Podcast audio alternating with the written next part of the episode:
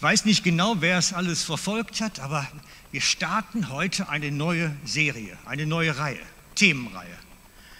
Und diese Themenreihe geht darum, und ich möchte das einmal kurz am Anfang skizzieren, es geht darum, dass die Geschichte vom Volk Israel, von Ägypten ins gelobte Land, diese ganze Strecke von der Sklaverei bis nachher wirklich im Land von Milch und Honig ankomme, die ist sinnbildlich für etwas anderes auch noch.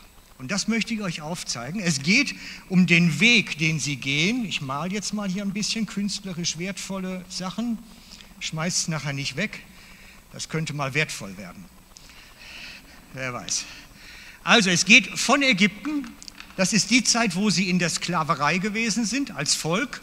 Und es steht für das Sinnbild dessen, dass auch letztlich der Mensch ohne Jesu Erlösung ein versklavter Mensch ist. Er braucht Erlösung, er braucht Befreiung. Und das ist die Geschichte von Ägypten. Die gilt heute genauso sinnbildlich für jeden Menschen. Damals ist Mose gekommen, hat die Hand ausgestreckt, hat gesagt, kommt mit. Heute kommt Jesus, streckt die Hand aus und sagt, kommt mit. Die Geschichte ist sinnbildlich. Und sie gehen dann so einen Weg, ihr kennt das alle, bis sie ans Wasser kommen. So, machen wir mal hier ein bisschen Wasser. So, ein bisschen schön mache. Und wir wissen das, auch wer ein bisschen fleißig Bibel liest, der weiß das, dass das Wasser ist das Sinnbild der Taufe. Sie muss durchs Wasser der Taufe jeder von uns, so wie sie damals auch durchs Wasser mussten. Und das ist dann das Never Come Back. Da war Ende, der Rückweg abgeschnitten. Und das ist auch ein bisschen die Geschichte der Taufe natürlich. Da habe ich eine Lebensveränderung, die uns abschneidet vom Alten. Darum ist diese ganze Geschichte, wie sie durchs Meer ziehen, eine Geschichte, die mit uns allen direkt zu tun hat, mit unserer Taufe, mit unserem Es gibt keinen Weg zurück, nie wieder nach Ägypten in die Sklaverei. Schluss, Ende aus. Es ist eine Geschichte, die für uns genauso gültig ist, wie sie damals gültig gewesen ist, mit einem anderen Kontext, aber die gleiche Geschichte. Und das kommt dann, jetzt kommt eine ganz böse Geschichte eigentlich. Denn damals haben die geglaubt, jetzt kommt das Land von Milch und Honig. Und wo finden sie sich wieder? In der Wüste. Die Enttäuschung war groß, das Murren war groß und sie waren frustriert. Und ich male mal ganz viele Sandkörner hier rein. Wir haben es hier auch ein bisschen als Deko aufgebaut heute. Die Wüste als Deko wird uns begleiten. Ganz viel Sand, 40 Jahre lang Sand. Und wenn wir die Entwicklung, die wir haben als Jünger Jesu angucken, gibt es immer die Wüste.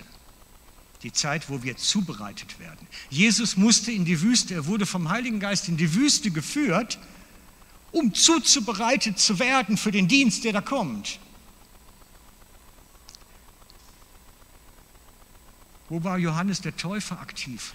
Er kam aus der Wüste. Wüste ist nicht böse. Wüste ist die Zeit der Vorbereitung, der Zubereitung für das, was Gott für uns hat. Wüste ist ein ganz, ganz wichtiger Teil unserer Entwicklung. Wenn wir stöhnen und sagen, oh Herr, mein Leben ist Wüste. Und sagen, hey, cool, ich werde zubereitet. Ich weiß, das freut sich keiner drüber, aber es ist so. Es ist die Zeit der Zubereitung. Klar, ich habe mal nachgeguckt, die hätten auch in 14 Tagen da durchkommen können etwa. Also der Fußweg ist nicht so schrecklich weit. Also das ist eher das Wunder, dass sie sich 40 Jahre da verirrt haben. Also das ist eigentlich ein Wunder, dass sie nicht zufällig vorher schon rausgekommen sind. Weil so groß ist das nicht. Und dann mussten sie nachher wirklich durch den Jordan ins neue Land. Die mussten nochmal durchs Wasser und dann gab es das gelobte Land mit diesen riesen Weintrauben, die sie gesehen hatten. Ich mache mal so eine große Weintraube, weil Honig kriege ich nicht hin. So, schöne Weintraube das Land von Milch und Honig.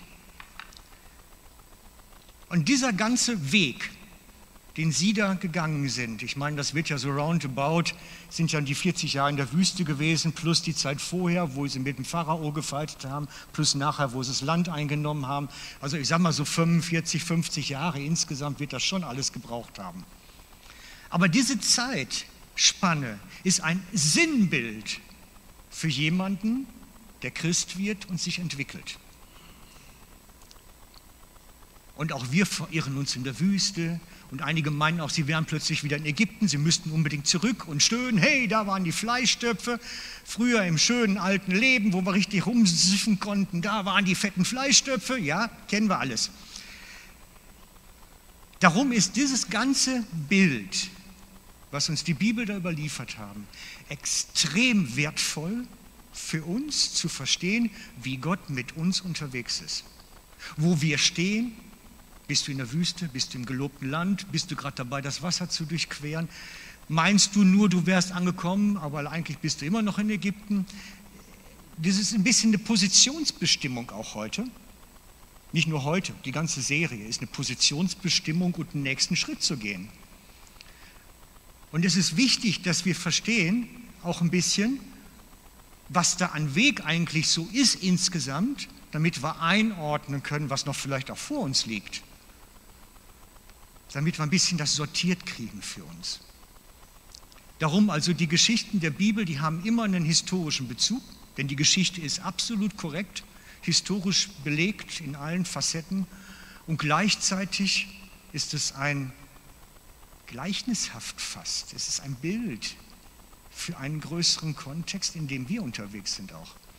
Das ist der Weg Gottes mit seinem Volk, der Weg mit uns als seinen Kindern bis heute aus der Gefangenschaft, befreit vom Pharao weggelaufen durch das Wasser der Taufe, durch die Wüste der Veränderung bis ins gelobte Land, wo wir aus Gnade in Fülle schöpfen können.